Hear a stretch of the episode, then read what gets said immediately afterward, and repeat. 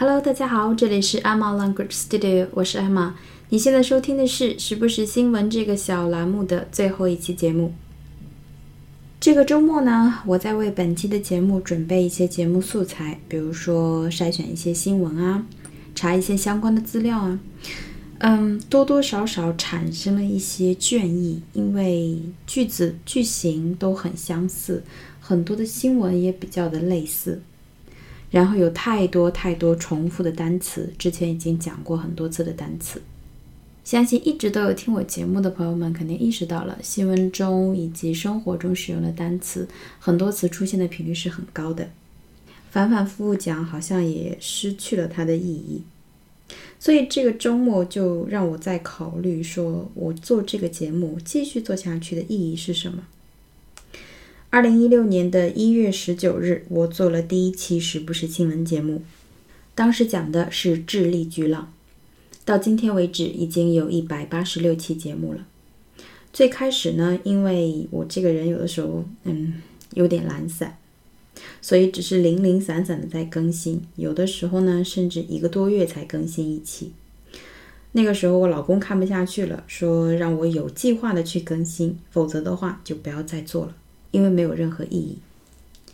听到这话的第一反应呢，是有一点生气的。但他讲的很对，我也很感谢他。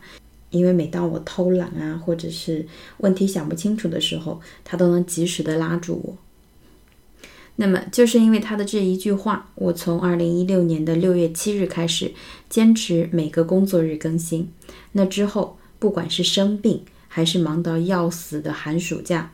甚至在我们蜜月期间，我也都提前安排好了节目，一期为辣。对于做节目这件事情，我对自己的表现是非常满意的。那么刚开始做这个节目的时候呢，对录音设备啊、剪辑软件啊一无所知，一点点的摸索。当时一期节目做下来两个小时是需要的，而现在从选材到上传完毕、经营完微博，一个小时以内是能搞定的。而最耗时间的，往往只是在选材的部分，因为有一些新闻呢不能讲，讲了就给你删掉节目；有一些新闻呢单词没有很实用，所以选材往往是最耗时间的。通过做这个节目呢，学到了非常多的东西，包括 iMovie、Keynote 等一些软件的使用，以及找素材和相关资料的方法和渠道，这些都慢慢摸索出来了。而最重要的呢，就是这一份坚持。我其实真的没想到自己能坚持下来。那么，对于现在的我来说，做节目已经没有任何的挑战了。每天的录制只不过是重复的劳作，是时候停掉了。我想要把这份坚持用在别的地方，去做一些更有挑战、更能让我成长的事情。今后这个电台不会再定期更新新闻，或者是讲一些生活中的英语了，而是会换一种形式，更系统的推出一些节目。我的微博也会继续更新，定期推荐一些好的学习材料，推荐一些电影和纪录片等等。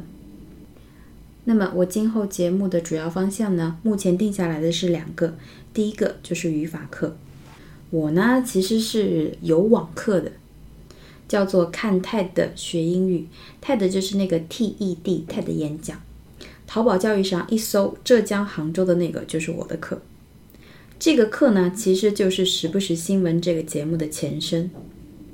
因为 TED 演讲实在是太长了，当时一节课做下来成本太高，整个人也非常非常的疲倦，所以才会开始讲新闻一类的这种短小精悍一点的内容。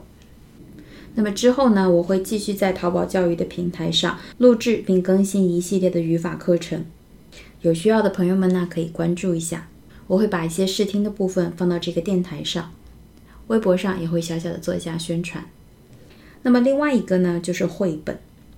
绘本是我这几年生活中出现的频率很高的一个词，因为周围的朋友们都已经有了宝宝。而且我现在的学生家长呢，也会时不时的询问一些相关的问题，所以打算系统的研究一下绘本，做相关的一些 project。具体的形式呢，还没有想好，但是，嗯，跟所有的事情一样，你没有办法把每一个细节都想清楚以后才开始动手，那是不可能的。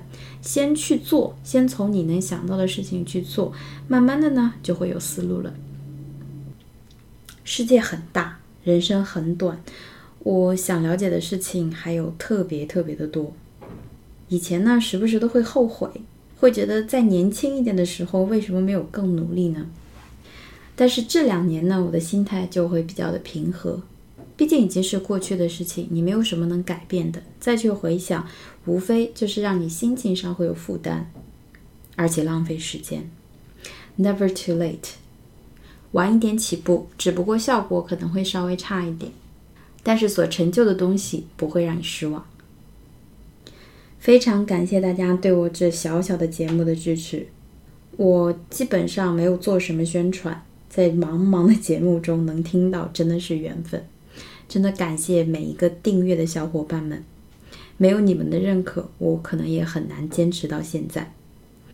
在这里呢，祝大家一切顺遂，希望我们在各自的生活中以不同的方式不断努力着，一同成长，一起去创造一个属于自己的更好的版本的未来。好，那么想说的就是这些，我们在不久的将来再见。